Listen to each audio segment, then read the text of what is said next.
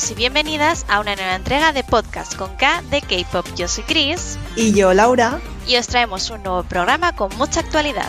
En el programa de hoy vamos a hablar de la diversidad en el mundo del K-pop, conoceremos al conjunto masculino de GOT7 y os contaremos los dramas que más nos han gustado de este pasado 2020, además de, como siempre, noticias, premios y comebacks de la semana. Si hay algo que no deja de sorprendernos del K-pop es la fuerza con la que se ha transformado para en tan pocos años convertirse en un gran fenómeno, no solo musical, sino cultural en todo el mundo. Y es que el poder de esta ola ha sabido traspasar las fronteras y conseguir que, nos guste o no, todo el mundo sepa qué es. Y no solo hablo del K-pop, hablo también de sus marcas populares como la conocidísima Samsung, LG, Kia, Hyundai o Fila, que a pesar de ser una marca no coreana, fue adquirida por empresarios de dicho país y supieron volver a lanzarla al mundo. Pero, como todo, cuando hay un boom tan grande como esto, todos queremos tomar partido. Todos nos informamos, miramos para, para ese lado, ¿no? ¿Cómo lo hacen? ¿Cómo lo consiguen? ¿Cómo puedo hacer para llegar a ese punto? ¿Cómo puedo formar mm, parte de este mundo o de esta ola coreana? Este mismo fenómeno, que se da en todo lo relacionado con Corea del Sur, también sucede con algo tan concreto como es el K-pop. Y es que, a ver, ¿quién no ha soñado con tener esas voces o bailar así de bien? Sin ir más lejos, yo, pero además de que soy un pato mareado, creo que con casi mis 30 tacos llego un poco tarde para ser trainee, teniendo en cuenta que muchos empiezan con 12 años e incluso antes, ya lo hablamos en un programa pasado.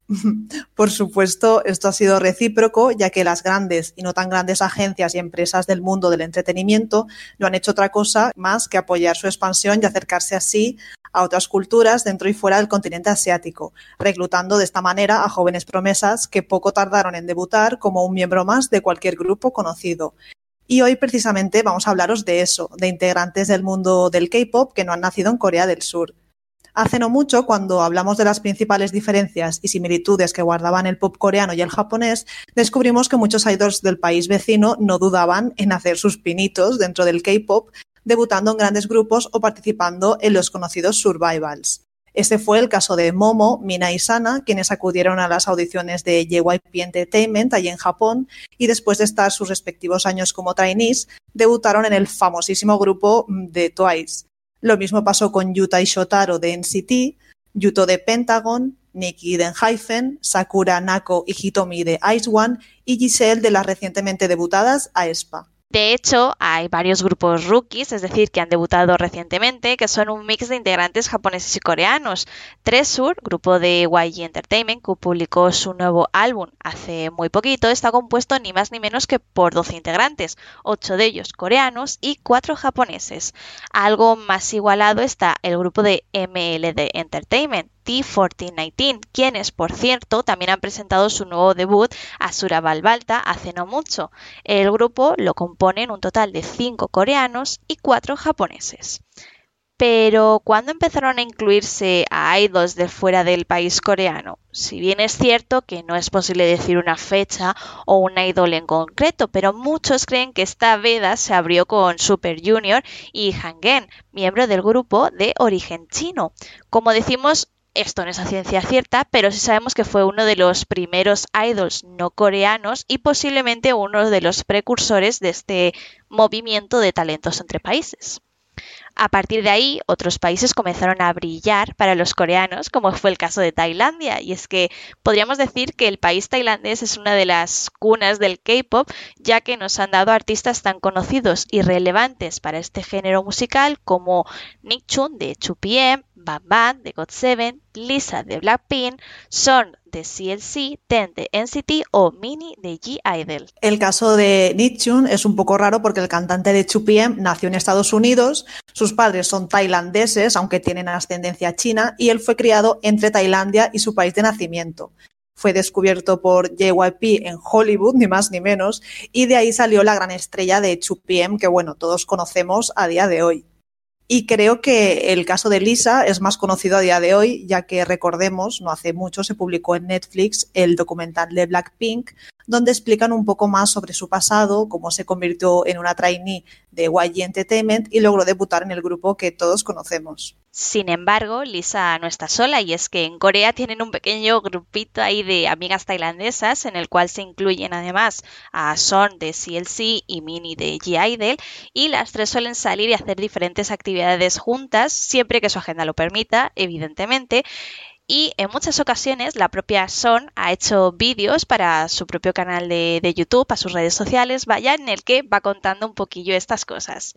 Son, de hecho, se entrenó desde bien pequeña para ser cantante y participó en el concurso K-Pop Star Hunt, el cual, por cierto, ganó y bueno, de ahí le doy la, la visibilidad necesaria para que Cube se fijase en ella para poder debutar en CLC en 2015. Por su parte, Minnie debutó en Corea como modelo para Rising Star Cosmetics Models y apareció en el eh, y de ahí apareció en el debut también de, Pentagon para tiempo después debutar ella misma con G-Idol. Pero dejando Tailandia y Japón a un lado, todavía podemos encontrar muchos idols que vienen de dentro del continente asiático y en concreto de China. Además de Han Geng de Super Junior, a quien hemos mencionado al principio, también hay otros idols muy conocidos como es el caso de Jia y Fei de Miss A, Jun y Mingao de Seventeen, Chen de NCT, Jackson de GOT7, Yuki de G-Idol o Ning Ning de aespa. Y siguiendo con países cercanos, también encontramos a un par de idols made in Taiwan, como es el caso de Chui de Twice, Sua de G-Idol o Soso de Girls in the Park. También son taiwaneses Yang Tang de YB o Kelly de Try B, un nuevo grupo femenino que debuta el mes que viene. Y de nuevo, dejando a un lado los países cercanos y pegando un salto importante al charco, hay muchos otros idols que vienen de fuera del continente asiático y de distintos puntos de América. Y por cierto, también hay algunos que tienen raíces latinas. Dentro de esta gran ola americana encontramos artistas como Bobby de Icon, BM de Card, Eric Nam, Honseok de Pentagon, Jay de Day6, Vermont y Joshua de Seventeen, Eric de The Voice o Mark de God7, entre muchos, muchos otros.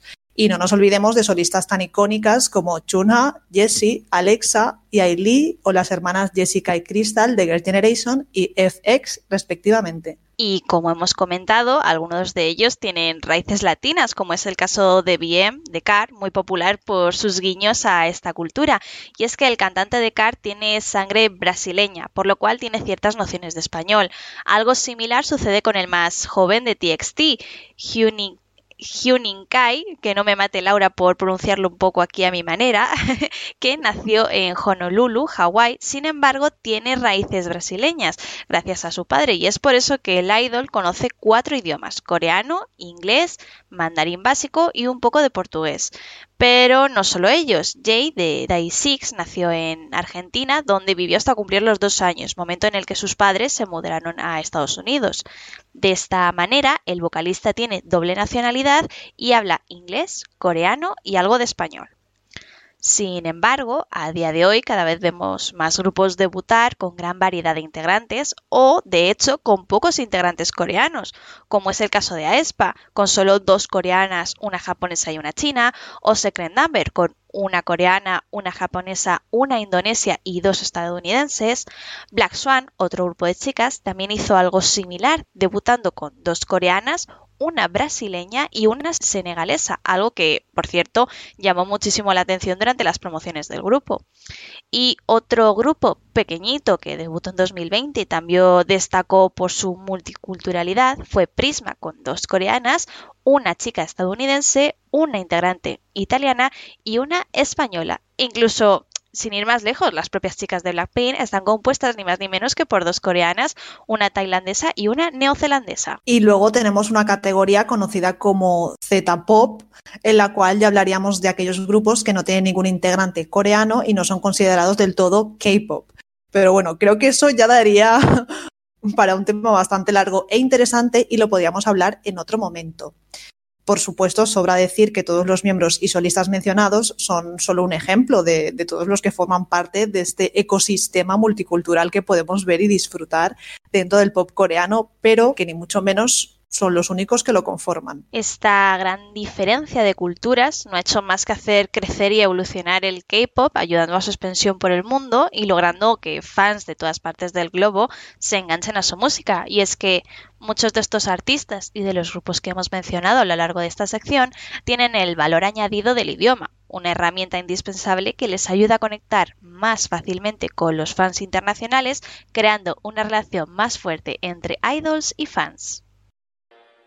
Seguimos conociendo los grupos más relevantes del mundo del K-pop y queremos hacerlo de la mano de sus seguidores más fieles. En esta sección, como ya pudisteis escuchar en el programa anterior, traemos a fans de grupos o solistas del pop coreano y os contaremos de una forma diferente quiénes son, su evolución y lo más destacado de cada uno. Y en esta ocasión toca hablar de un grupo muy divertido y peculiar como es el conjunto de GOT7.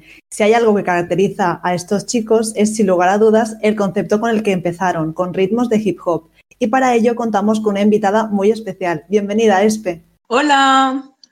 Bueno, Espe, últimamente el grupo ha estado en boca de todos, ya que no hace mucho anunciaron que dejaban eh, la empresa en la que estaban, JYP Entertainment. Pero aunque ya tocaremos un poco más adelante ese tema, vamos primero a, la chicha. ¿Quiénes son estos chicos? ¿Quiénes son GOT7? Cuéntanos. Bueno, pues como bien indica su nombre, GOT7 está compuesto por siete miembros y debutaron en 2014, precisamente el 16 de enero de 2014. Eh, lo hicieron con su canción Girls, Girls, Girls, que era un rollo muy hip hopero, un rollo muy del estilo sobre todo del K-pop de esa época, creo yo. Era mucho, era un estilo que predominaba mucho por esos años. Y pues ellos también se incorporaron al mundo del K-pop con ese, con ese estilo. Eh, como he dicho, son siete miembros.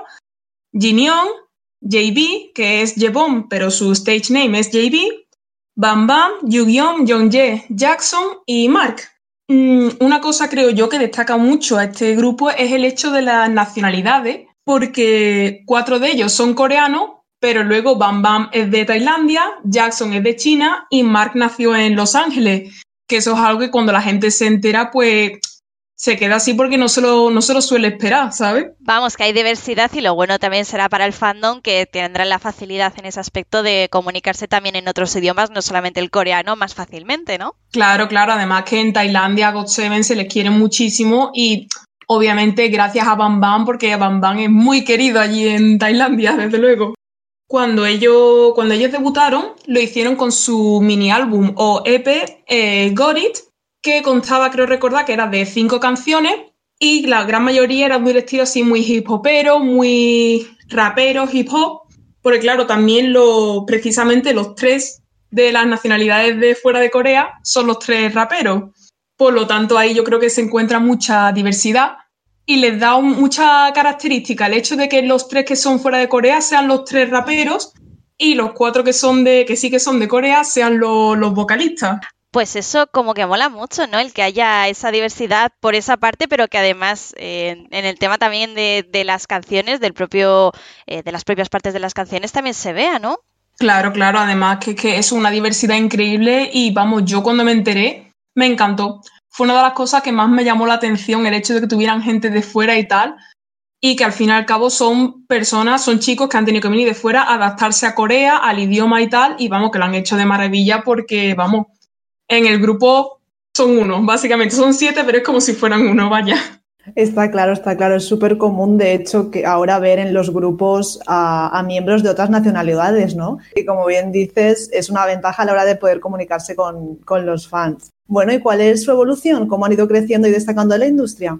Claro, God7 debutaron con la compañía JYP, como, como antes habéis dicho, y que o no, JYP es una compañía, como todos sabemos, muy conocida allí en Corea, tiene bastante fama, entonces GOT7 desde un principio allí en Corea fueron muy conocidos y tuvieron bastante, bastante renombre por allí, por Corea. Y como ya mencionaba, también por China, por Tailandia. Y eso sobre todo por Tailandia gracias a, a Bam Bam. Y un poco, eh, según la pregunta que te, ha hecho Laura, ¿cómo pasan de, eso, de, ese debut a, a, día de hoy? A, vamos, que ya no van a estar con JYP, que recordemos que además es una de las tres grandes allí en, en Corea, eh, ¿cómo, fue su evolución un poco? ¿Cómo llegan a, ser tan, tan conocidos en ese aspecto? Pues claro, ellos empiezan con un estilo muy marcado, siendo una de las pocas, por la, por la época, uno de los pocos boy groups que tenía JYP y desde el principio, desde que ellos empezaron, antes de que llegara Twice y cualquier otro grupo más actual de la JYP, GOT7 eran de los más conocidos de allí, de la, de la empresa. Y obviamente pues, fueron creciendo bastante en Corea y yo diría que sería tal vez a partir de 2017, 2000, por ahí, fue cuando se empezaron a hacer más conocidos también mundialmente, ¿no? Por ejemplo, en mi caso fue así, yo fue en 2017 cuando les conocí gracias a que también por esa época el K-pop dio un gran boom. Fue cuando más, creo yo que fue el año en el que más famoso se hizo. Justo eso te iba a decir, que por 2017 es cuando el K-pop en general pegó ese gran boom y de ahí que llegasen a, bueno, iba a decir España, pero no solamente a España, evidentemente, sino a todos, eh, fuera, todo lo que es fuera de Asia en, general, porque sí que es verdad que el K-pop, aunque eh, en 2017 pegase ese boom, en Asia ya era bastante, bastante conocido, como tú has dicho, que eran muy conocidos en en, Tailandia por sobre todo uno de sus integrantes. Sí, sí, completamente. Vamos, entonces a partir de 2017 empezaron a sacar en mi opinión, 2017 fue una época muy buena para ellos. Tuvieron varios comebacks, varios álbums, EPs, mini álbums y tal. Y vamos, desde 2017 hasta ahora, su fanbase a nivel internacional ha ido creciendo considerablemente. Y aunque a lo mejor recientemente no ha tenido tanto, tanto renombre allí en Corea y de manera tan internacional, precisamente por todo lo que ha ocurrido últimamente, GOT7 al fin y al cabo es un grupo que a la mayoría de fans del K-pop y tal les pregunta y les suenan y los conocen. Si ya son fans o no, ya es otra cosa, pero por lo general suelen conocerlos, vaya, y suelen saber o conocer a alguno de sus integrantes incluso. Y yo te quería preguntar también sobre, eh, que al fin y al cabo es un grupo que ya tiene una trayectoria, como hemos estado hablando justo ahora. Eh, yo te quería por preguntar por, por eso, por las curiosidades que, hayan podido eh, surgir de, de, esa, de esa trayectoria o durante, yo que sé, conciertos, V-Lives, que bueno, ya sabemos que los grupos por lo general siempre tienen su, su gracia y sus cosillas y tú al principio de esta, de esta conversación, antes de que estuviésemos haciendo la entrevista, me has contado que eran unos chicos muy divertidos, vaya.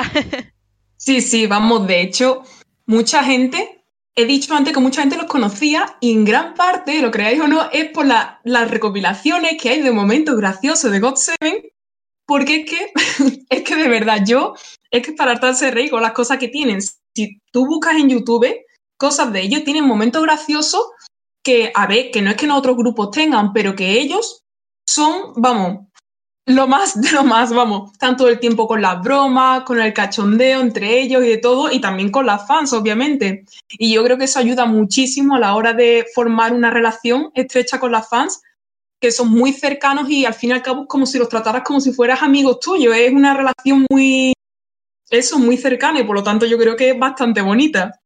Eso es sin duda, yo creo que lo que, lo que más eh, llama dentro de, bueno, dentro de varias cosas, pero lo que más puede llamar de, del, del K-pop como tal es la cercanía que suelen tener para con las fanbases, ¿no?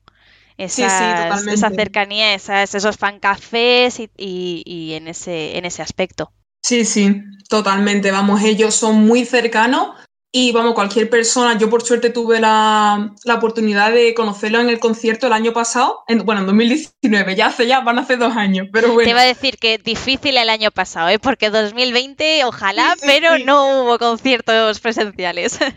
se rumoreaba, se rumoreaba que iban a volver a, a hacer un tour, a un tour mundial, porque al parecer había plan de volver a cambiar el lightstick, el lightstick de God 7. Entonces, por lo general, cuando se rumoreaba eso, era porque se vendría un nuevo tour. Pero lógicamente, por las circunstancias dadas, pues no, no pudo ser y nunca sabremos si iban a venir a España o no. Y menos ahora también después de, lo del cambio de discográfica, que no sé si nos quieres hablar un poquillo de, eso, bueno, de, de discográfica, de compañía más bien. Sí, sí, claro. Yo creo que realmente el problema, bueno, el problema, esta situación de dejar la compañía lleva ya durante mucho tiempo porque, vamos, estoy segura que mucha gente del mundo del K-pop nos habrá visto a, las fans de God7 más de una vez quejarnos del trato que les daba la compañía, ya que, como he mencionado antes, al principio, cuando God7 debutaron, eran una gran fuente de ingresos allí en JYP. Pero claro, a lo largo de año pasando los años, JYP, como bien sabéis, ha ido debutando más grupos y un poco como que dejaron a God7 atrás. Es decir, pasaron de darles a lo mejor, no sé, dos, tres comebacks al año a darle uno, por ejemplo. O si, si se lo daban, se lo daban sin apenas promoción. Esa es una de las mayores cosas de las que nos quejábamos las fans, de la poca promoción que les daba. Era la mínima, o a lo mejor en programas en los que apenas iban a sonar sus nombres. Entonces, claro, te hace pensar, parece como que la compañía no quisiera que se hicieran más grandes cuando God Seven son un grupo, en mi opinión, con muchísimo potencial para ser mucho más conocido y, en fin y al cabo, hacerse más famoso y más grande como grupo. Yo, como viéndolo un poco, viéndolo yo desde mi punto de vista, como una persona que no sigue a lo mejor tanto eh, God7, sí que me he dado cuenta que de los grupos de JYP, porque yo soy muy, muy seguidora de, ciertos grupos de JYP, sobre todo los de chicas, vaya sorpresa aquí. Eh, entonces sí que es verdad que, estoy viendo que este, estos últimos años, al menos 2020, como que les han metido mucha caña sobre todo a los grupos femeninos tipo... Eh, eh, ITZY y, Twice. Y también han explotado mucho los, el nuevo grupo femenino este que han hecho ahora en, Japón. Eh, y sobre todo he visto que de grupos masculinos el que más ha destacado ha sido realmente el de Stray Kids. Realmente eh, me dices que God7 forma parte de, de JYP te creo, pero me parece raro porque un grupo de, de, JYP, al fin y al cabo, como hemos dicho, es JYP es una de las tres grandes. Y si estás en esa agencia, sabes que, vas a estar en lo más alto. Y sí que es verdad que, que, pensándolo ahora, en comparación a todos estos grupos que he mencionado, como que no les ha dado esa importancia, como has dicho, básicamente. Totalmente, ¿qué es eso? Solo hay que preguntarle a alguien, grupos de la JYP, y casi siempre te van a decir Stray Kids, ITZY, grupos así que han, que han debutado recientemente y que, y que se están llevando una promoción muy buena, que están siendo muy, muy famosos. Bueno, Twice, de Twice ya ni, ni hablamos de lo, de lo famosas que son. Yo ya las llamo las explotadas, porque este año, este 2020, ha sido alucinante. Creo que ningún grupo ha hecho tantos comebacks como ellas este año, prácticamente. Completamente, vamos, y vamos, nosotras creemos, nosotras las fans creemos que este último comeback que han tenido ha sido un álbum y se llamaba de hecho Last Peace. Entonces, claro, nada más que vimos eso, dijimos, aquí se viene algo de que si ponen Last de último es que algo pasa. Sí, como que ya os lo veníais oliendo, ¿no? Claro, alguna, me, incluyo entre ellas, como que no queríamos creerlo, porque claro, lo primero que pensamos no fue que se iban a ir de la compañía como un grupo solo, en plan, siendo un grupo todavía. Nosotros pensamos que es que iban a disbandear directamente, entonces había un poquito de pánico por ahí, por el aire pero con suerte fue hace eso, hace unos cuantos días cuando anunciaron que, que se iban todos de JYP, pero que seguían como grupo. Aún está por ver y por confirmar cómo se va a mantener eso del grupo todos juntos, pero desde luego ellos, desde sus cuentas personales, Twitter, Instagram y de todo, no han hecho más que asegurar que siguen juntos, que les quedan muchos años juntos y que el grupo sigue para adelante. Entonces eso la verdad que no, nos consuela y nos calma mucho a, las fans. La verdad es que, bueno, a mí me, me, alivia eso por parte de lo que son las fans. Me da un poco de pena por, por el trato de esta, de esta agencia, al fin y al cabo. Pero bueno, esperemos que, sigan juntos, como has dicho tú, que, que, han prometido ellos y que no y que no se disuelvan como tal, o que bueno, que aunque también nos gustaría a todos, yo creo, que sigan también caminos por separado, que, que creo que también es una buena oportunidad para que cada artista como tal pueda eh, definirse y mostrar otros aspectos totalmente diferentes que, le guste, pero bueno, que al fin y al cabo cuando sigues a un grupo y, más de, esta, de estas características lo que quieres es que sigan juntos. Claro, exactamente. Yo, obviamente, si ellos piensan que van a progresar más como artistas individualmente, pues que sea lo mejor para ellos, es lo que se merecen después de, estar tantos años sin haber tenido las promociones adecuadas y tal. Además que ya de por sí got es un grupo que tiene muchos proyectos, por así decirlo individualmente. Jackson, el integrante que es chino, tiene su propia compañía allí en China de Team Wang, Wang que es su apellido, que es Jackson Wang, y él lleva haciendo ya música bastantes años y él ha asegurado muchísimas veces que por mucha compañía que él tenga allí en China, GOT7 se queda. Él, no se va a ir de GOT7 por nada porque GOT7 son sus hermanos, son su familia, básicamente. Entonces, una vez más, está bastante bien que, eso, que el grupo te asegure tantas veces, le asegure a las fans que se mantienen juntos, pase lo que pase y que se quieren muchísimo, sobre todo. Es una pena, la verdad. Además, God7 no ha sido el único grupo que no ha sido tratado bien por la compañía. Por ejemplo, sin ir más lejos, los fans de la banda de Day6 han reclamado más y mejor promoción. Bueno, lo importante es que tomen el camino que tomen, las fans van a estar ahí para apoyarles. Y, bueno, Espe, con la carrera que, tiene GOT7 a sus espaldas, ¿cuáles son los premios e hitos más relevantes del grupo? Pues mira, GOT7 desde que debutaron han ganado premios, por así decirlo, premios pequeños ahí dentro de Corea y tal. Premios así sin tampoco demasiada importancia. Tuvieron su primer win en 2015, en octubre de 2015. Y vamos, está bastante bien con, con un año del grupo y tal. Hay otros grupos que les cuesta mucho más conseguir ese primer win. Y una cosa muy a destacar fue que por segundo año consecutivo, tanto en 2019 como en 2020, ganaron en los Asian Artist Awards el premio a actuación del año, el, el design de actuación del año. Entonces, pues eso es algo que, no, que a todas las fans, a las agases, no, nos encantó. Además, eso siendo por segundo año consecutivo, además en 2020, sabiendo que podía estar pasando algo en GOT7, el hecho de que se hayan ido recientemente con ese premio ganado, pues nos da bastante, bastante alegría. Ay, a mí me encantó verlos recoger el premio. Se les veía súper felices. Sí, sí, además que son unos chicos que se, les ve felices allá por donde van, como una felicidad muy genuina. Un grupo muy natural, por así decirlo. No sé, yo ya no sé ni cómo definirles. A mí es que me encanta todo de ellos. Me encanta su personalidad, cómo se comportan, cómo son ellos mm, delante y detrás de las cámaras, cómo se comportan con las fans, todo, todo, que son, son geniales. Sin lugar a dudas, Esper es toda una fan, pero fan total, ¿eh? oficial. quería, yo quería preguntarte un poco sobre eso, sobre el fandom, qué nombre se le da a los fans y, bueno, que nos cuentes un poco las cosillas que se hacen en el fandom para, ayudarles o, proyectos o, curiosidades relacionadas. No sé si te parece así interesante. Sí, sí, claro. El nombre oficial del fandom de God7 es I Got 7 con la I, I Got 7, pero eh, la versión acortada y la versión que más se usa es Agase, que supongo que será a lo mejor la que más os suena o la que le suele sonar más a la gente, que en coreano significa Baby Bird. Y por eso a la, a la, fans de God7 muchas veces se nos llama como eso, baby birds, como pajaritos, ¿sabes? Porque es lo que significa agase en coreano. Y a mí me parece un nombre súper bonito. La primera vez que lo vi me dejó un poco desconcertada, la verdad. Pero ahora me encanta tanto I Got Seven como Hágase. Los dos sirven perfectamente. Y a mí me encantan. Además, el fandom de God Seven es un fandom que a mí me gusta mucho porque, como ya he mencionado antes, mmm, God Seven ha tenido sus problemas de promociones con su compañía y tal. Entonces, pues quieras o no, el fandom de God Seven se ha encargado muchas veces, parece que incluso más de la compañía, de venga, promoción, venga, God7 que van a ir a este programa, tenemos que, ver este programa, hacer streams, no sé qué, el YouTube, las visitas, todo, todo, todo, hemos hecho lo posible para que ya que llevo y le daba tan poquita promoción, nosotros de alguna manera poder subirles esa promoción y que las visitas en YouTube subieran, los streams y todo lo posible que podíamos hacer, vaya. De hecho, te quería preguntar también que recientemente fue su séptimo aniversario, ¿puede ser?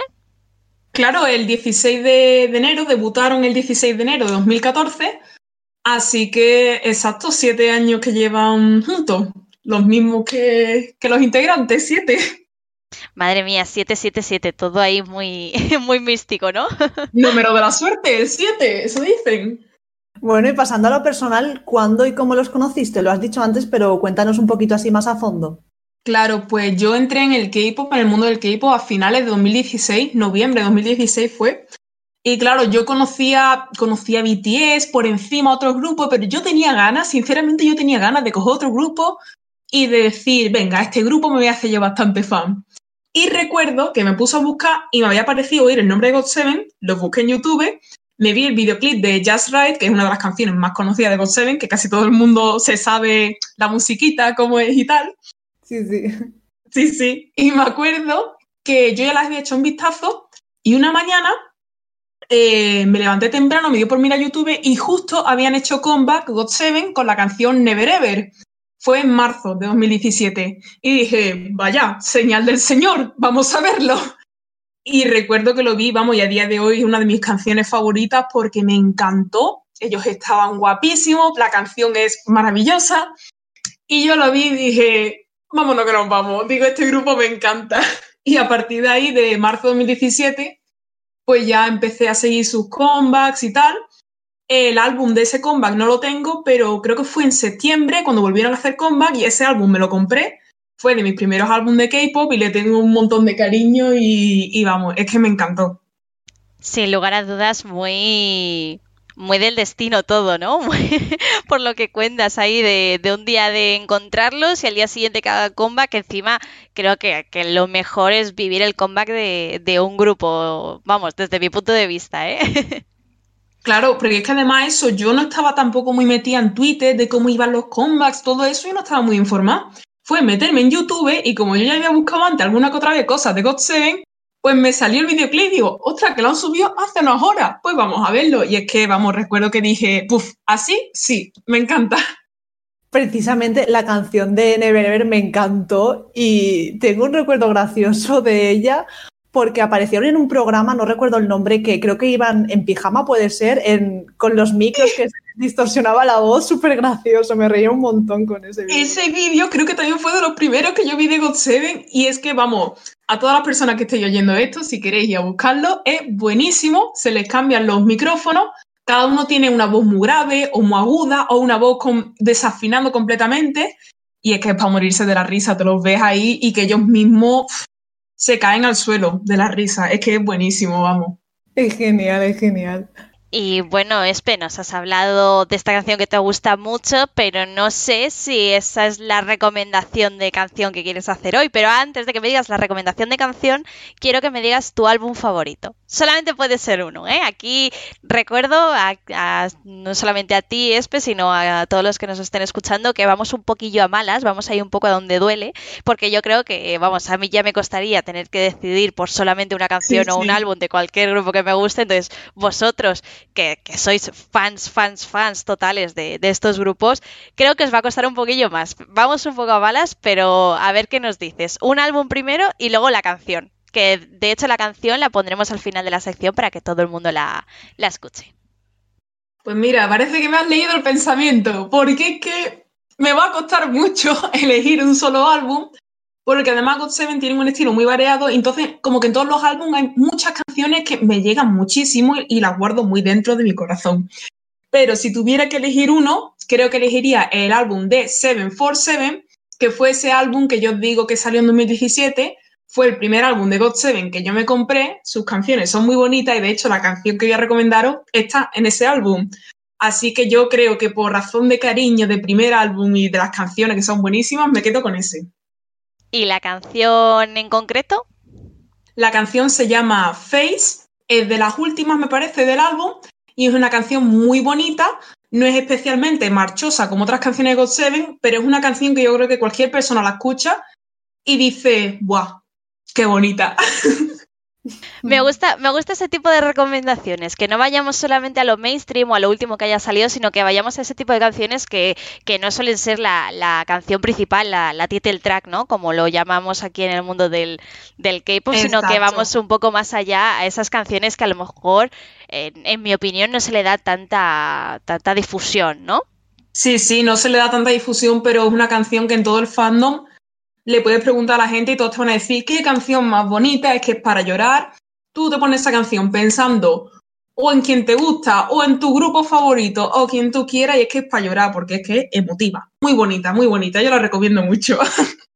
Bueno, Espe, pues lo primero de todo, darte las gracias por, querer venir aquí al programa y por acercarnos a este grupo tan, tan divertido y que nos ha gustado tanto, digo yo, ¿no? Laura, ¿a ti, ¿a ti qué tal? Bueno, tú ya los conocías, aquí en realidad soy yo la que estoy un poco perdida en las boybands. Sí, sí, yo los conozco a todos, que sea fan o no es otra cosa, pero yo escucho un montón de grupos y, sí los conocía y de hecho eh, empecé a conocerlos más por lo que ha dicho Espe antes, porque muchos integrantes... Mm, tienen ahí sus, cosas en solitario, digamos, entre comillas, son súper divertidos y empecé así viendo esa recopilación de vídeos y me encantaron. No, bueno, vamos, gracias a vosotras porque es que a mí me encanta hablar de God Seven, como creo que se ha notado. que me, que me encanta. Es un grupo que yo llevo muy dentro de mi corazón. Obviamente tengo otros grupos también que me encantan, pero God Seven son también muy cercanos a mí y que sinceramente son un grupo que merecen mucho, mucho la pena en muchísimos aspectos. Y que nada, que espero que este, que este programa sirva un poquito para que la gente, si a lo mejor no sabía si estanearlos o no, se lancen un poco, busquen cositas y se den cuenta que de verdad que es un grupo que no se van a arrepentir de, de estanear, vamos. Y llega ese momento del programa en el que pasamos de con K de K-pop a con K de K-dramas. Y como no podía ser de otra manera, venimos acompañadas de todo un experto. Johnny, ¿de qué vamos a hablar hoy? Hola chicas, ¿qué tal? Pues nada, hoy vamos a hablar del top 5 eh, de K-Dramas 2020, dado que acabamos de empezar o habéis empezado la segunda temporada, en el anterior programa hablamos de los idols dentro del mundo del K-drama, pero hay que cerrar el año bien y qué mejor forma que cerrar el año hablando de lo que ha sido lo mejor dentro del año anterior, que es el 2020. Así que si os parece bien, hablaremos un poco de eso. ¿Cuáles son los mejores K-dramas del 2020? Para más. ¿Cuáles son tus tu top 5, Johnny? El top 5 definitivo. Mi top 5 definitivo, la verdad es que me ha costado, me ha costado porque 2020 ha sido un año fantástico. Hay que decir que la cosecha de 2020 no se recordaba tan buena eh, desde 2016. 2016 para muchos es el año en el que fue la mejor cosecha del mundo de los K-dramas. Ese año nos vino Descendants of the Sun, nos vino Goblin, Uber Moon Lovers, eh, La leyenda del mar azul. O sea, imaginaros, ¿no? La cantidad de títulos. Y sin embargo, 2020 ha estado muy asemejado. Eh, da la casualidad que posiblemente el peor año que hemos tenido todos, un año de pandemia, el año más nefasto para todos, resulta que para dentro del mundo de los K-dramas ha sido maravilloso ha estado lleno de regresos, ha estado lleno de grandes actores, grandes historias y bueno, creo que actualmente podríamos decir que no estoy metido un poquito en, dentro del mundo de los K-dramas, que ha sido un año que da, da a la difícil elección. ¿Cuál es el top 5? Pues es que es muy complicado. Empecemos de, menos a más, o sea, del, 5 al 1, ¿vale? Del 5 al 1 yo voy a empezar como que mi quinto K-drama va a ser Flowers of Fable. Flowers of Fable es un drama protagonizado por Moon Chae-won y Lee Jong-gi. Lee Jong-gi, para todos, gran reconocido por habernos roto, roto el corazón con Moon Lovers. Eh, precisamente en 2016 regresaba este año con un thriller, un thriller de estos de asesinos psicópatas, historias enreversadas, que nadie sabe lo que está pasando. Tú comienzas a ver el programa, el show, y dices, madre de Dios hermoso, ¿qué estoy viendo? Es una constante de giros de guiones, una constante de decir que no sabes por dónde te da el aire, porque es una historia tan amplia.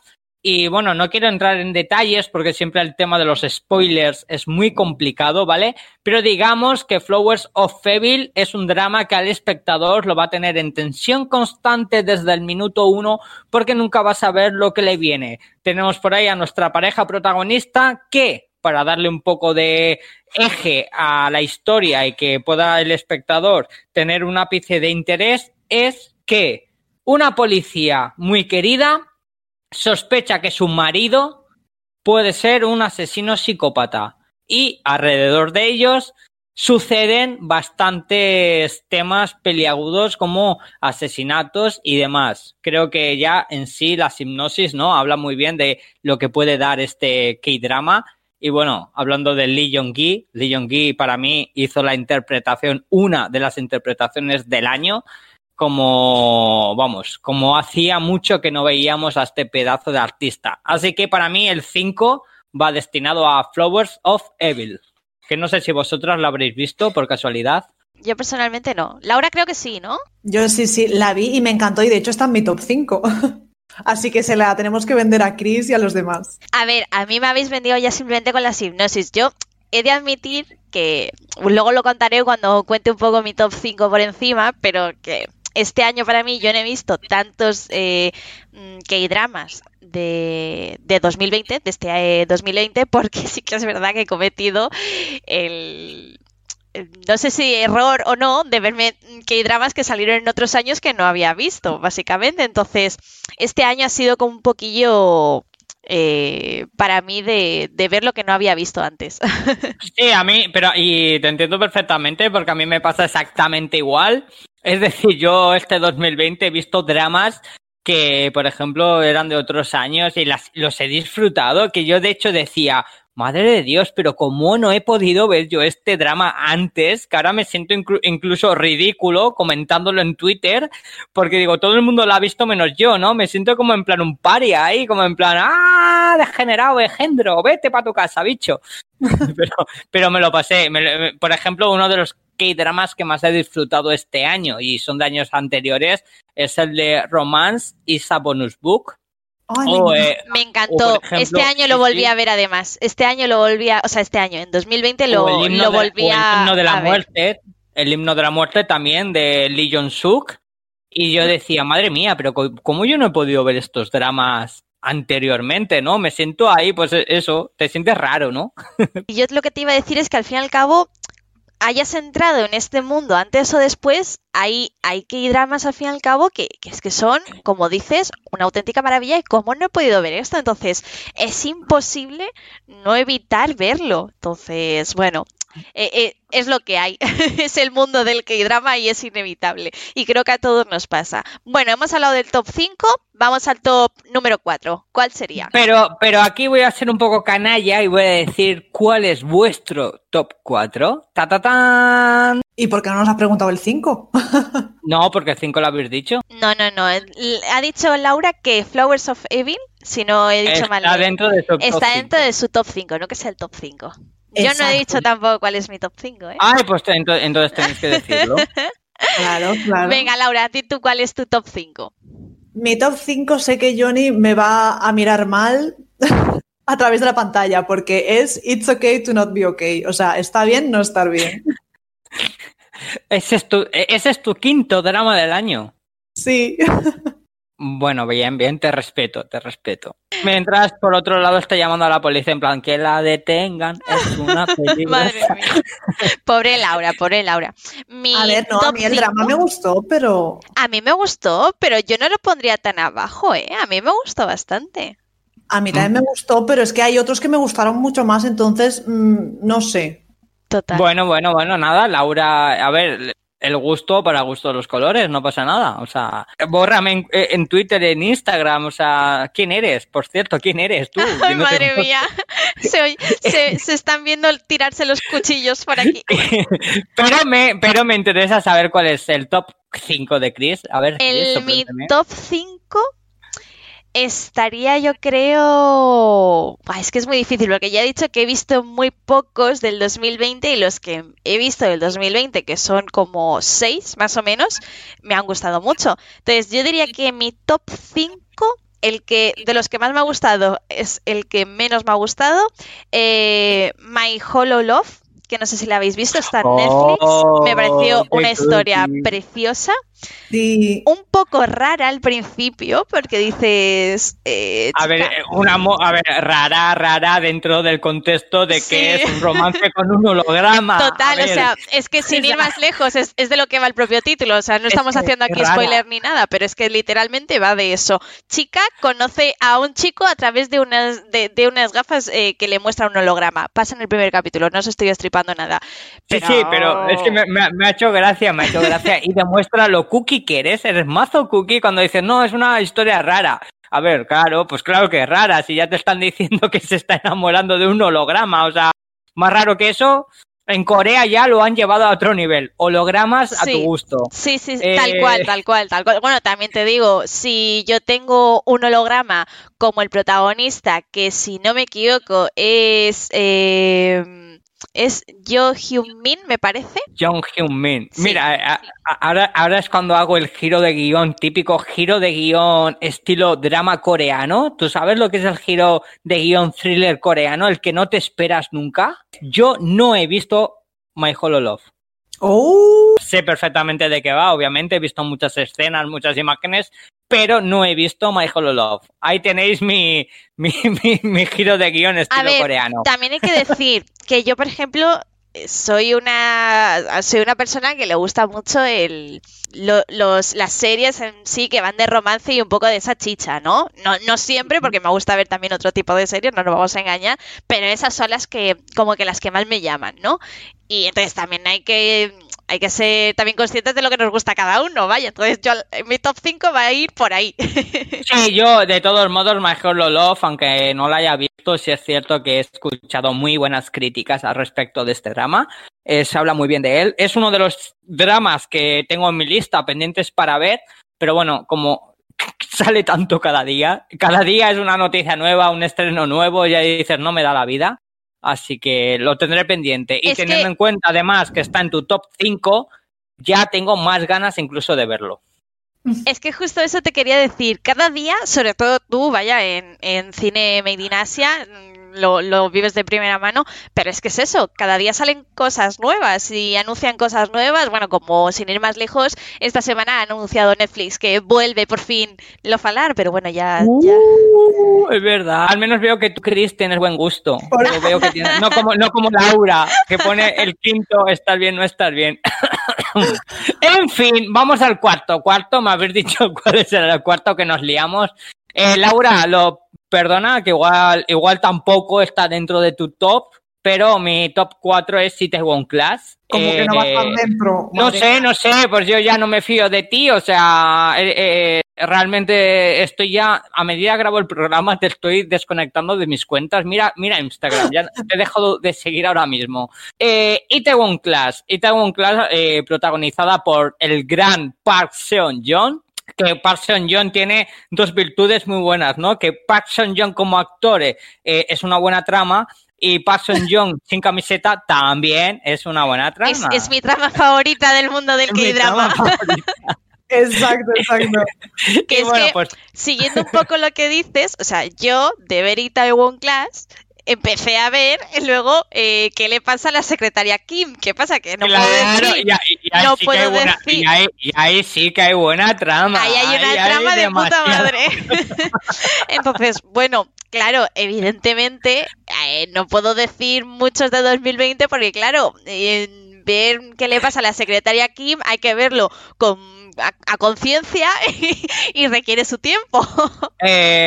lo de qué pasa con la secretaria Kim tiene uno de los besos más fogosos, apasionados que he visto en mi vida. A mí me caso que, madre mía. Totalmente de acuerdo. Pero bueno, eh, eh, hemos pasado de qué le pasa a la secretaria Kim para a ver qué le pasaba a Parson Young con Itaewon Class, porque madre mía, pobrecito lo que sufre este hombre en este drama. Itaewon Class, protagonizado, como ya hemos dicho, por si no ha quedado claro, por Park Seon Joon, también tiene, por ejemplo, a Kim Dami, Kim Dami que debutaba en el mundo de las series. Kim Dami es muy conocida dentro del mundo del cine sin tener una gran filmografía, porque hay que decir que Kim Dami prácticamente ha protagonizado dos películas y solo una de ellas tuvo un éxito internacional gracias al papelazo que hace, que es la de The Witch, la bruja The Witch Part 1 Subversion. Eh, aquí Dami en esta película, thriller coreano, thriller, pero de lo, de lo que implica ser un thriller coreano, Dami se salió y ahí es donde realmente consiguió la fama. Y esa fama en medida le dio la oportunidad de protagonizar su primera serie junto a Park Seon Joong con Itaewon Class, donde también está mi amada, querida, añorada, y si puedo me caso con ella, pero no me conoce y es una pena, con Nara. Con Nara es una maravilla. Tenemos también a nuestra Lee Jong-jeon, nuestro diamante. Quien haya visto Itaewon Class sabe la referencia de Soy un diamante. Y luego para mí uno de los mejores actores de Corea de siempre. Un actor que aquí hace un papel de malvado canalla. Es decir, si al 2020 lo tuviésemos que poner en una imagen, yo creo que nuestro Yo Jae Myung es la imagen del 2020. O sea, malvado, malvado, canalla, pero papelazo que se casca el hombre, ¿no? Creo que todos estamos de acuerdo que, es una de las mejores interpretaciones del drama, si bien es cierto que, todo, todos están bien. Por ejemplo, también estaba por ahí, si no recuerdo mal, se llama Kingdom, Kingdom He, Kingdom He, que era su, de sus primeros papeles y después, posteriormente, eh, realizó también en 2020 el drama original de Netflix extracurricular, que ha sido todo un éxito dentro de la plataforma. Así que como vemos, tenemos aquí un, un, elenco estelar. Quien ha visto la serie, al final la serie es una serie de superación, es una serie de venganzas, porque no deja de ser una temática de venganzas de nuestro protagonista, como pues bueno, ve su vida truncada por los malaceres, malaceres de Jun Myung y él quiere venganza, clama venganza y la forma de vengarse es convirtiéndose en una persona poderosa dentro de, de, lo que viene a ser la hostelería coreana, ¿no? El mundo de la comida, de la restauración, ¿no? De, de una forma de desbancar a quien es el grande. Es como el pequeño comenzando quiere desbancar al gigante. Es como David contra Goliat. Y bueno, pues a medida nuestro Parson John eh, quiere conseguir y hacer factible esa venganza, pues se encuentra con personajes que le van ayudando, que se van incorporando a él. A mí me parece una genialidad de, serie, me parece maravillosa por el aspecto de que nos muestra una historia de superación, de que las personas en sí, todos tenemos aspiraciones, todos tenemos sueños, todos tenemos frustraciones y todos a veces eh, creemos que podemos dar más de nosotros mismos. Y este drama me parece que es un mensaje, un canto a eso, ¿no? A, a, la superación personal. A decir, chico, estás en el fango, sí. Estás en la mierda más profunda, sí. Y seguramente no seas capaz de levantar dos dedos de frente y decir aquí estoy yo, sí. Pero ¿sabes lo que pasa? Que lo vas a hacer. Lo vas a hacer, lo vas a conseguir, vas a aspirar a más, vas a dar lo mejor de ti para llegar a eso y no solo lo vas a hacer bien, sino que lo vas a abordar. Y ese es el mensaje, ¿no? De superación, de levantarte. De... Y me encanta Taiwan Class por eso. Luego es verdad, pues esas relaciones de amor que hay, esos dramas personales que hay dentro de la trama, porque cada personaje tiene su propia trama, tiene su propia lucha personal a mí me encanta si el personaje me permites, de Lee Jong. Me gustaría comentar que yo, que precisamente lo acabo de decir, soy una chica que le gusta mucho las series que van de, de ese tipo de, de, palo, de más romance, más tal. Si hay algo que me enganchó desde el minuto uno, no fue evidentemente por Pasoyón, que también, pero, pero no, eh, fue precisamente por, por lo que comentas, por esa historia de, superación constante. Vaya.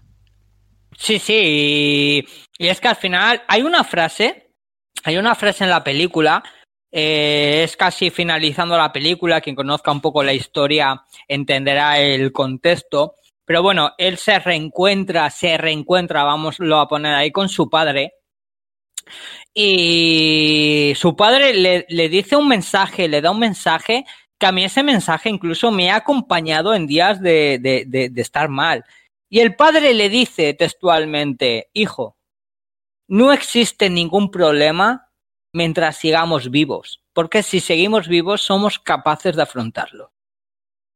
Y esa frase, esa frase tan pequeña, tan normal, en un contexto de, de una escena cualquiera, dices, hostia, pero, pero qué profundidad de, de, de frase, ¿no? Y te das cuenta, ¿no? Que eh, realmente es eso, o sea, estamos vivos, nos pasamos los días preocupados, mal, hay días que, que no podemos dormir porque le, damos vueltas a la cabeza, a veces eh, eh, la economía, el trabajo, la salud nos quita mucho, mucho pensar en la cabeza. Y hostia, te llega una frase como esta, en plan, tranquilo, o sea, estás vivo, tranquilo, estás vivo. Mientras es sigas vivo, lo puedes algo, afrontar. Algo que me gusta mucho precisamente de los eh, K-dramas es eh, ese trasfondo que tienen. Porque mmm, la, la, gran mayoría, si os dais cuenta, transmiten ese tipo de, de mensaje, o no ese tipo, pero mensajes relacionados con sigue adelante, supérate, están bastante intrínsecos en, en, los, en la mayoría, no en todos, evidentemente, pero en la mayoría de, de K-dramas, vaya. Totalmente, totalmente de acuerdo, totalmente de acuerdo contigo y por eso yo también pienso que quienes acabamos un poco metidos en, el mundo de los dramas coreanos es por, esa idiosincrasia ¿no? que tienen, porque nos, nos, reflejan, nos hacen sentir reflejados, nos entienden, eh, da la sensación que nos abrazan incluso. Así que, qué guay, guay. Y el top 3, os pregunto a vosotras. Pero, Johnny, antes del top 3, o sea, habla que hablar de nuestro top 4, ¿no? ¿Por qué no empiezas tú, Laura? ¿Cuál es tu top 4? Yo estoy entre dos. Estoy entre Flower of Evil e Itaewon Class. Es que yo tengo el mismo top que Johnny, solo que desordenado, creo yo, ¿eh? Pero creo que es el mismo. A ver, es que tenéis varios gustos entre los dos bastante similares, hay que decirlo. Sí, pero me suena que él lo dijo en Twitter y yo le cité y puse el mismo top, pero cambiando el orden. Estáis hechos tal para cual. Veo matrimonio, no sé por qué, veo matrimonio, o sea, nos gustan cosas parecidas, hablamos de cosas parecidas, a los dos nos gusta Parson John, yo aquí veo matrimonio, Laura, no sé qué quieres que te diga. Eh, Seguro después de poner... Ay, ay, no me recuerden, vale, no, se acabó, divorcio, divorcio, divorcio. No, después de lo que has hecho, me lo acabas de recordar. Bueno, Laura, pero ¿qué haría que te decantases por uno o por otro? Porque aquí las cosas tienen que ser claras y cristalinas. Es que me gustan un montón los dos, pero bueno, va. Yo diría que el cuarto sería Flower of Evil. Y lo ha dicho todo Johnny. O sea, es espectacular. Desde el capítulo uno te engancha, acaba un capítulo y necesitas ver otro. Y no puedes parar. Yo me la devoré. Bueno, mentira, porque la vi en emisión y sufrí mucho porque quería ver qué pasaba, Dios. Es que se quedan los capítulos de eso de que tienen un final que te dejan, por Dios, no puedo esperar. Eso me da mucha rabia de ver los, los K-dramas en emisión, pero bueno, es lo que hay. Yo por eso siempre evito verlos en emisión, excepto ahora que bueno, que True Beauty me tiene eh, agarrada. Pero bueno, mi top 4 es uno que me vais a matar y me vais a odiar, pero es, no. es Record of Youth, porque ah, sí. Tú sí, también, por eso lo he dicho. Porque a mí sí que es verdad que los dos últimos episodios me dejaron un poco me, un poco mustia, como digo yo, pero es una serie que la historia y la trama como tal desde el principio. De hecho, yo creo que casi estaría Record of Youth como número 5 y My, Hollow Love como número 4, pero bueno, más o menos ahí, ahí también, ¿no? Como te pasa un poco, me pasa un poco como a ti con, con los otros dos, Laura. Pero es eso, que es una historia que aunque no me haya terminado de convencer el final, que también hay que decir que muchos eh, finales de K-dramas me dejan un poco mustia y es como en plan, no, yo no quiero que acabe así, pero bueno, entonces ya lo tengo un poco asumido, eh, pero es una serie que desde que la vi en Netflix hice empezar y mm, no me levanté prácticamente hasta que la terminé. Entonces, para mí estaría también dentro de mi top 5, aunque me queráis matar.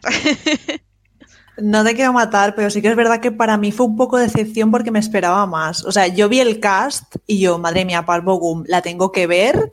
Y empecé a verla y sí que me enganchó, eso sí que es verdad. Pero a medida que fue avanzando, sobre mitad del K-drama, es como que se me hacía muy pesada, muy pesada, muy larga. Y digo, bueno, mal asunto pero claro, me la terminé de ver. El drama en sí, pues me gustó, pero sin más. La verdad es que esperaba mucho más de él. Claro, es que a mí eso de que dices que se me hizo pesada fue a partir de el último episodio más o menos, los dos últimos como muchísimo, entonces eh, el resto lo disfruté bastante en ese aspecto. Pero bueno, me callo ya de hablar de Record of Youth porque creo que Johnny va a decirme hoy que con quién me he juntado. No, hombre, no, está muy bien, está muy bien tener diferentes gustos y aprender también un poco de la gente que habla de K-dramas con tanta ilusión como hablas tú de Record of Youth. Así que a mí me parece genial, ¿no? Porque a fin de cuentas todos aprendemos los unos de los otros y de las sensaciones que nos dejan los K-dramas, que al final es eso, son sensaciones.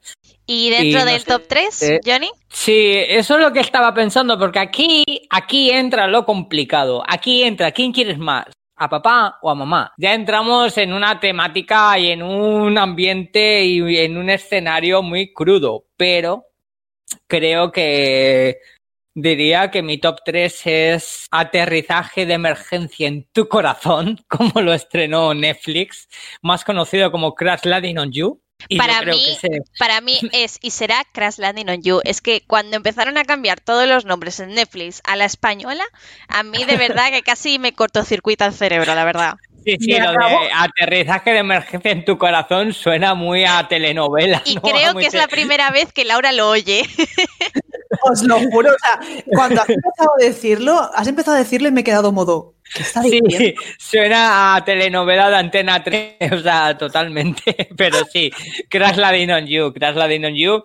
Eh, bueno, vamos a empezar diciendo que Crash Landing on You ha sido para Variety la gran la gran revista, ¿no? Del entretenimiento en general en el mundo de, del entretenimiento, o sea, valga la redundancia, eligió Crash Landing on You como la mejor serie coreana de 2021. Y bueno, es cierto, ¿no? Que tiene su... 2020.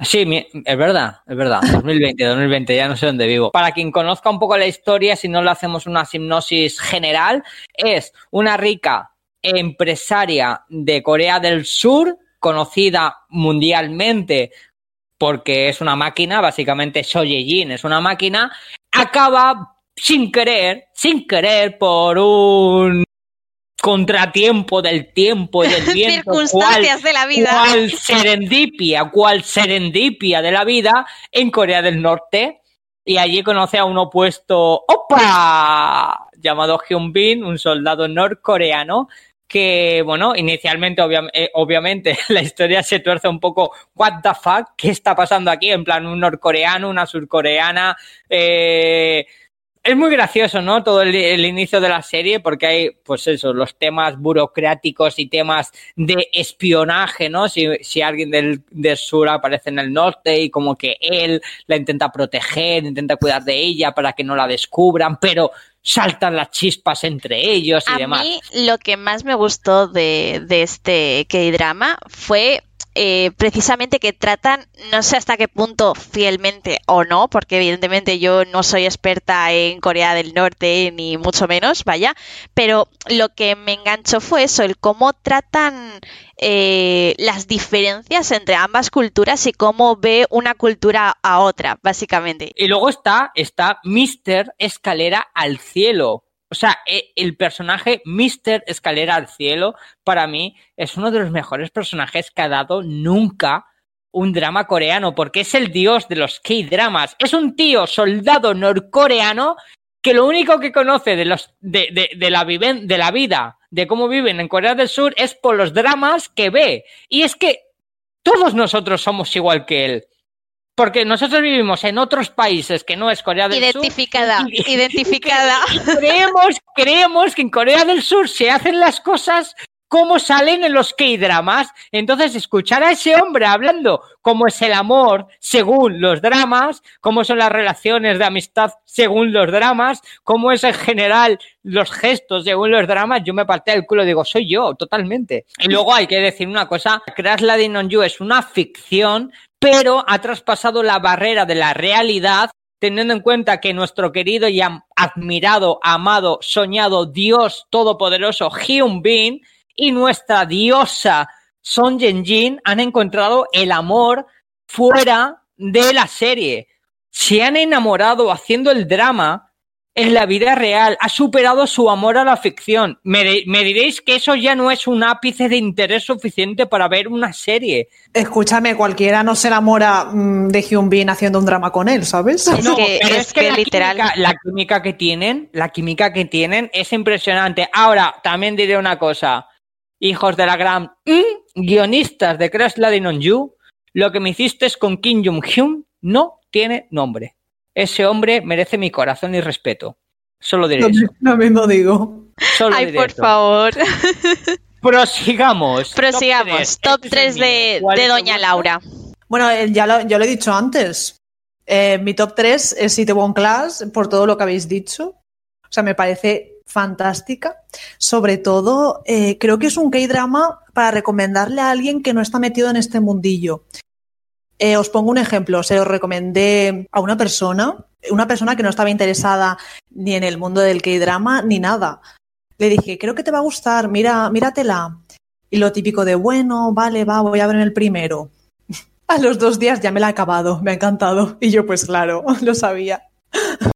Total, total. A mí también me gustó mucho y también sin duda está en mi, en mi top 3. O sea, lo comparte. O sea, sí que es decir que aquí no hay un... No me pasa como a ti que decías top 3, eh, top 4, tal. No, no, no. Es que aquí lo siento, pero en mi caso lo comparte Nita One Class con It's Okay Not to Be Okay. Porque eh, no me gusta uno más que otro. Son muy diferentes. No los puedo comparar. Y son dos perspectivas de de la vida que creo que pueden ser muy interesantes porque mientras Itaewon Class habla de, de superación, It's Okay, Not to Be Okay, o al menos la interpretación que yo le di, porque luego, como todo, cada uno le puede dar su interpretación al, al K-drama en cuestión. Eh, la interpretación que yo le di es que, mira, todo el mundo, nadie es perfecto, todo el mundo tiene problemas y hay que quererse eh, a sí mismo como eres y, y, que si tú te quieres a ti mismo y te aceptas, te van a aceptar el resto. Entonces, es como yo lo vi y a mí me gustó y me, me pareció, vamos, me me, me, quedé hasta el último segundo con la boca abierta, vaya. Pues ahí es donde entra mi top 2. Precisamente estar bien, no estar bien. Es mi top 2 de K-Dramas de 2020. Por lo que tú hablas, eh, Chris, te doy totalmente la razón. Y al final, el mensaje que nos transmite estar bien, no estar bien, es como cuando el amor llega para curar tus heridas, ¿no? Es como en plan, tenemos dos personajes totalmente contrarios, una extravagante, introvertida, eh, escritora de libros muy a lo Tim Burton, que es también un toque de la serie que me gusta mucho. Y, excéntrica, diría yo, incluso también. Excéntrica, sí, y loca del coño, también podemos decir. O sea, y luego por otro lado tenemos al estereotipo totalmente contrario, ¿no? Una persona que se reserva sus sentimientos para sí mismo, también teniendo en cuenta pues bueno, la vida que tiene, cuidando de su hermano que tiene la, enfermedad. Un poco, un poco como el personaje de Itaewon Class de superarse y, luchar contra todo, por decirlo de alguna manera.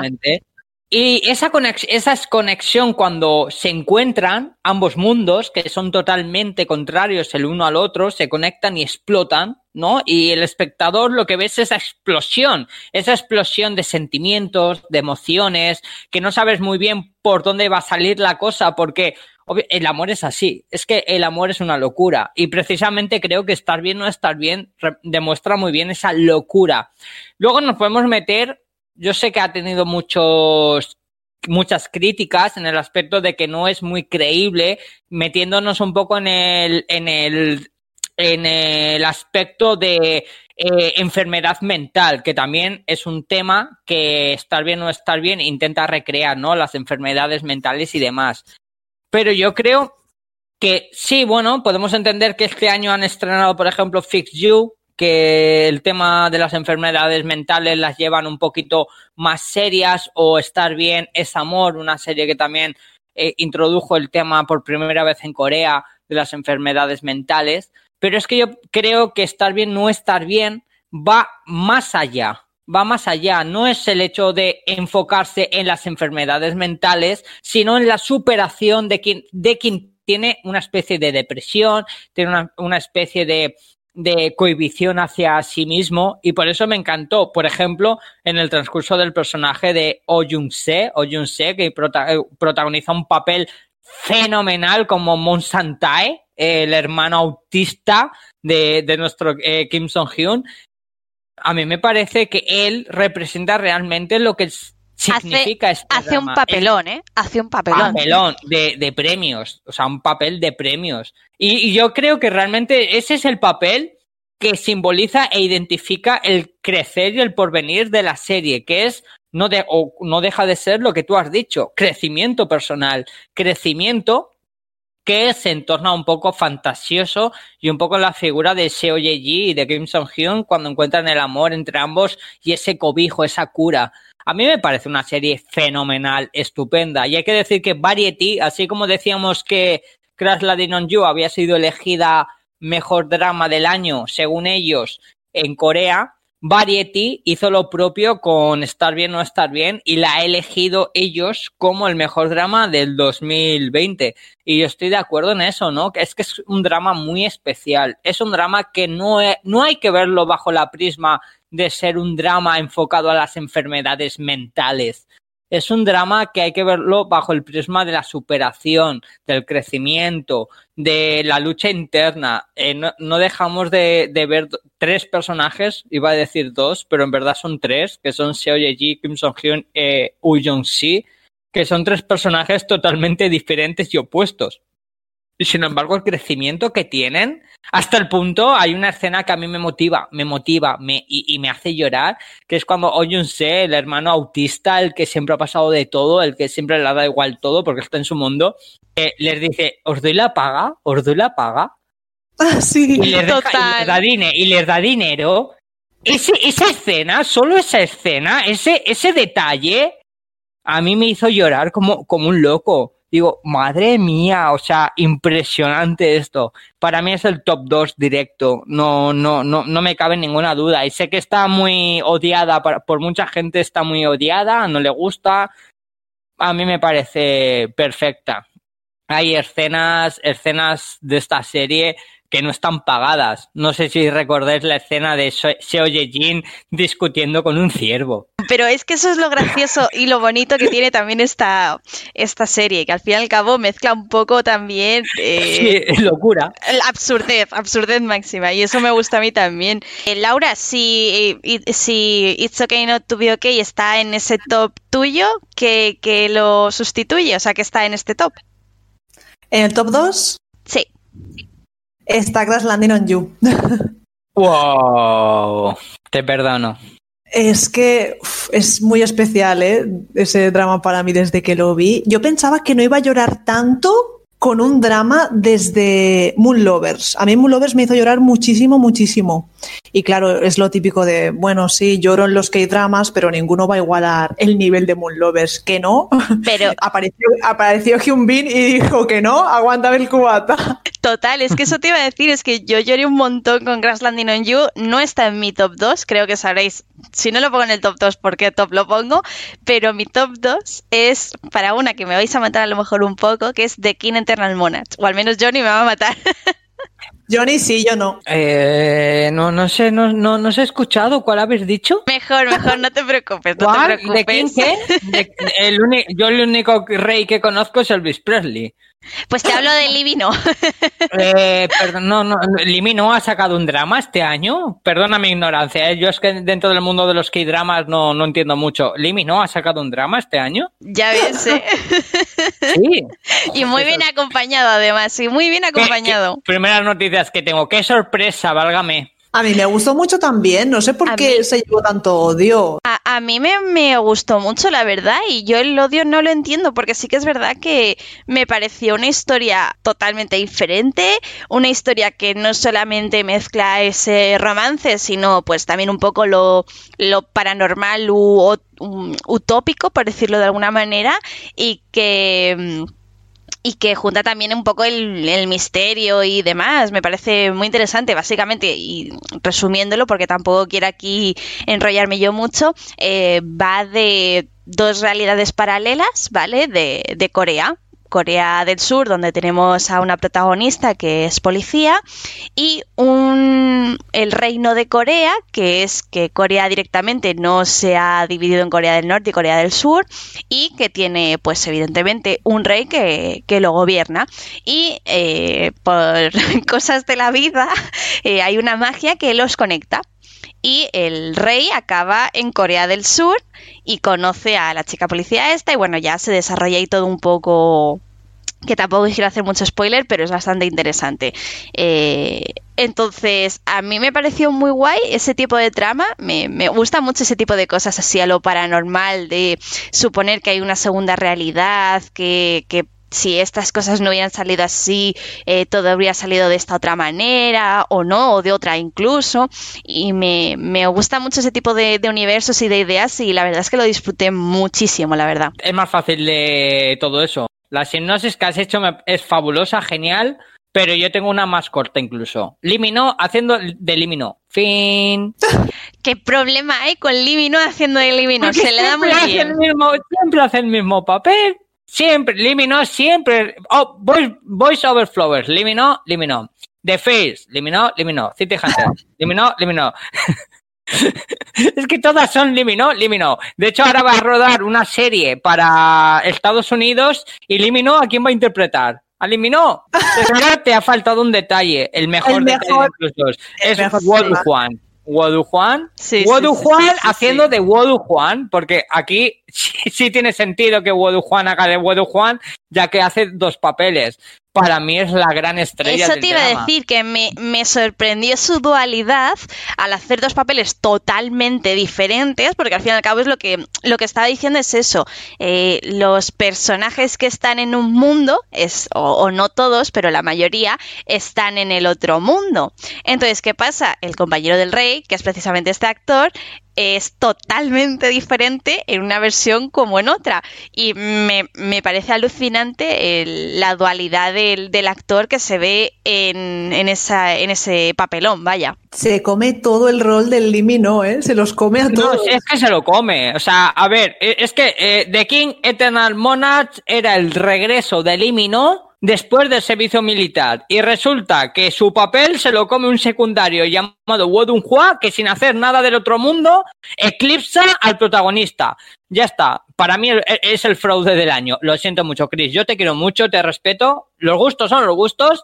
Para gustos, cuando... colores, Johnny. Y ya Eso está. Es, pero, pero ya cuando un secundario, un secundario que no tienen ningún tipo de renombre dentro del mundo K-drama más allá de papeles que haya hecho como Save Me y compañía, te roba el protagonismo a un límino, es decir, a un astro, a un dios del mundo de los K-dramas, yo ya creo que ahí habla de la calidad de la serie. Petición para que Limino deje de hacer de Limino, por Dios, muéstranos otras facetas tuyas. Que, que no, que no, que se va a Estados Unidos a hacer pachinko. A ver, hombre, a ver, yo no os voy a engañar. Yo disfruto mucho de Limino haciendo de Limino. De hecho, después de, o sea, una de las eh, eh, de los doramas de no este año que he estado viendo, además de ver Boys Over Flowers, eh, por supuesto, eh, vi también la de The Hairs. Y es que lo vi precisamente porque yo disfruto mucho de, este actor y la verdad es que disfruté mucho de, de estos eh, K-dramas. No quiero, no quiero corregirte delante del público, pero tú no disfrutas del drama, disfrutas de la trama. También, también. Es limino la trama. Que yo también, a ver, yo también disfruto de la trama. Y Ay, bueno, pues señor. el top, el top, el top de los top. Aquí viene el bombazo, aquí viene la cosa grande, la cosa chunga, la, eh, lo, lo, que le da sentido al 2020. ¿Cuál es? Podemos poner tambores en plan. Tú... También es el mío. Vale, pues para mí, el mejor K-drama de 2020, bajo y fuera de cualquier pronóstico, ha sido 18 otra vez. Esa es mi gran, mi gran serie. Es, Creo, creo que de Laura también, lo acaba de decir antes, ¿no? Es maravillosa, por Dios, todo el mundo la tiene que ver. Si no la habéis visto, por favor, miradla. O sea, es... Laura, yo te odiaba hace media hora por tu no sé decir, tu rebeldía a decir Su que osadía. bien, osadía, pero te perdono, te perdono después de decir esto que acabas de mencionar, 18 otra vez, no Yo es un drama. Voy a decir, voy a decir, y ya os dejo hablar de 18 otra vez, que yo 18 otra vez todavía la tengo en plan to watch, en, en mi drama list, porque todavía no la he visto. Eh, lo siento. La, Laura, despídela. Lo despídela, siento. Despídela. Yo lo siento, eh, me arrepiento y pido disculpas públicamente en este podcast, pero bueno, no me enrollo más. En mi top 1 estaría Crash Landing on You, y ya sabéis que a mí me ha gustado mucho, y ya os dejo hablar de 18 otra vez. Haz los honores, Laura, por favor. A ver, primero, mmm, obviamente no me puedes odiar con lo de está bien, no estar bien, porque ¿quién te recomendó 18 otra vez? ¿Eh? Pues es verdad, me la recomendaste tú, no lo voy a negar. Precisamente como tú fuiste la que me recomendaste 18 otra vez, como tú fuiste quien me abrió el abanico de un mundo diferente para mí, me emocionó hasta decir basta, lloré hasta decir basta, creo que es una historia magnífica, impresionante, divina, creo que tú deberías ser, ya que fuiste tú la que me lo recomendó, la que haga la crítica de 18 otra vez. Bueno, 18 otra vez, eh, muchos la habréis visto, otros no, porque realmente no se le dio tanto bombo como a otros K-dramas, que es lo que dijo Johnny en, en Dramaland una noche. Y fue por eso mismo como el, la gran sorpresa ¿no? del año. A mí me encantó. Yo empecé a verla por Lido Yun, no me escondo. empecé a verla por él Y, vamos, desde el primer capítulo, que es que no podía parar de verlo, se me hizo súper corto, se me pasaba súper rápido. Es un drama que es una constante montaña rusa de emociones. Te estás riendo, luego estás llorando. Tiene unos personajes secundarios que son geniales. Sobre todo In eh, oh. acá, Lee Jong-gi joven. Estoy en lo, en lo cierto, ¿verdad? Estás, estás, en lo cierto. Y por eso, precisamente, Chris, te la tienes que ver ya de ya, porque efectivamente está este chico que nos dice Johnny, que es ahora mismo uno de los actores del momento, ¿no? Con Lido Yun y con Song Kang que hizo recientemente Sweet Home. Qué buena es Sweet Home, que no ha entrado en nuestro top, no ha entrado en ninguno de nuestros top pero la estrenó Netflix en diciembre y es una pedazo de serie. Pues sí, precisamente Sweet Home me, vi, me la vi por la trama. Mm, trama es Song Kang y, y Lee Do Jung, pero es, es genial, la tenéis que ver, pero lo dicho, 18 otra vez va precisamente de, de un hombre, bueno, de un matrimonio que no, no, está pasando por su mejor momento, llevan bastante años de casados. Y él lo que, una de las cosas de las que se arrepiente es no haber podido cumplir uno de sus sueños, que era seguir en el baloncesto. Porque desde bien jóvenes, la, su novia se quedó embarazada y bueno, a partir de ahí pues tuvieron que, pasar una serie de cosas. Circunstancias de la vida. Hay que decir que 18 otra vez es una especie de versión de la de 17 otra vez de Zac Efron, la película esta juvenil, ¿no? Y yo decía, pues que no me, no me llama, no me llama, no me... Pero insistía y me decía Laura que sí, por favor, que verla, que joder, la vi, eh, es que Laura es muy persistente. Eh, Ella no se rinde. desde el primer capítulo, ya, ya el primer capítulo. A ti cuando tú estás viendo un drama y a los primeros 10 minutos, que no miento, 10 minutos de drama, estás llorando, dices, hostia, esto no es normal. O sea, ese nivel de emotividad que, que, que impregna al espectador tan solo en 10 minutos, o sea, cuando no te ha dado tiempo ni siquiera a meterte en la historia, ni siquiera a entender lo que está pasando, y sin embargo la serie es capaz de emocionarte, dices, hostia, estoy viendo algo fuera de lo normal. Yo os confieso que la tengo, la tengo pensada para ver. Sí que es verdad que me estoy tomando mi calma, que estoy disfrutando de, de mm, True Beauty a tope y que la tengo ahí, que la voy a ver, lo prometo. que si no, Laura viene a casa y me dice, mírala ya. Y si no, se sienta conmigo y la pone. y además coincide, ¿no? Que True Beauty está protagonizada por John Iwon este, el amigo de Astro que tanto le gusta a mi amiga Laura. Y también por Ingeop, que yo soy Team Seoyun a tope en True Beauty, soy Team Seoyun, lo siento mucho. Y da la casualidad, ¿no? Que con 18 otra vez, eh, este Aka Lee Jong-gi joven, que ya sabéis que andamos vacilando mucho por Twitter y redes sociales como que es el hijo de Lee Jong-gi y de IU, porque es clavado a él. Eh, aquí precisamente fue donde se dio la fama. Lo que comentaba Laura, que es un drama que no tiene grandes nombres, porque si es verdad que tiene actores conocidos, por ejemplo, está nuestro gran Oscar, eh, Oscar, quien haya visto, por ejemplo, Secret Garden, la protagonizada por Han Ji-won y Yoon Bin, es Oscar, siempre se quedará con Oscar. Sin embargo, aquí es nuestro protagonista masculino, eh, John Sang-hyun, que es una máquina, pero es que no tiene nombres. O sea, no es un drama de nombres, no es un drama de, así como hemos estado hablando durante nuestro top, que si eh, Lee, Jong-gi en Flowers of, eh, of, Evil, que si Hyun Bin en Crash Landing on You, que si Kim Song Hyun en Estar bien o estar bien. Es decir, estamos hablando, o Lee Minho, en tu caso, de el, Eterno Monarca, estamos hablando de grandes nombres, por lo tanto son grandes dramas porque invierten mucho dinero para que estas estrellas colapsen y, y atrapen al espectador y, y, peguen el bombazo. Pero es que aquí no se da el caso. Son nombres, nombres normales y corrientes de gente que no ha hecho dramas de gran nivel. Está eh, Kim Hamneul, está Lee Dong Hyun, está Wee Wan Jong, está el, recién inclutado o reclutado Wojip.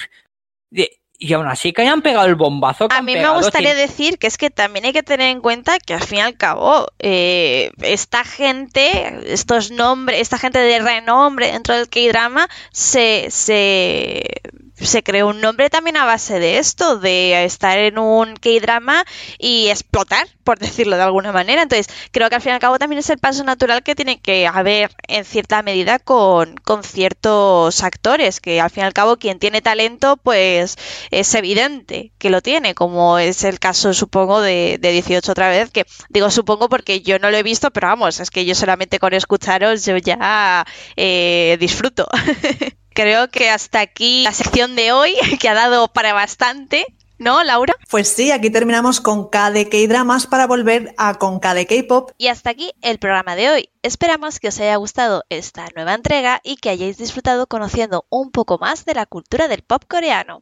Hoy nos despedimos de todos vosotros hasta la semana que viene y si habéis llegado hasta aquí, como siempre, mil gracias por escucharnos y os recordamos que os leemos en los comentarios de iBox y en Twitter en nuestra cuenta con KDK Pop. Ya sabéis que todo feedback es bienvenido para ayudarnos a mejorar y por supuesto si queréis que hablemos de temas en concreto, venir al próximo programa como invitados a hablar de vuestro grupo o solista favorito o incluso que pongamos vuestras canciones preferidas, no dudéis en decírnoslo. Hasta el próximo programa. Adiós.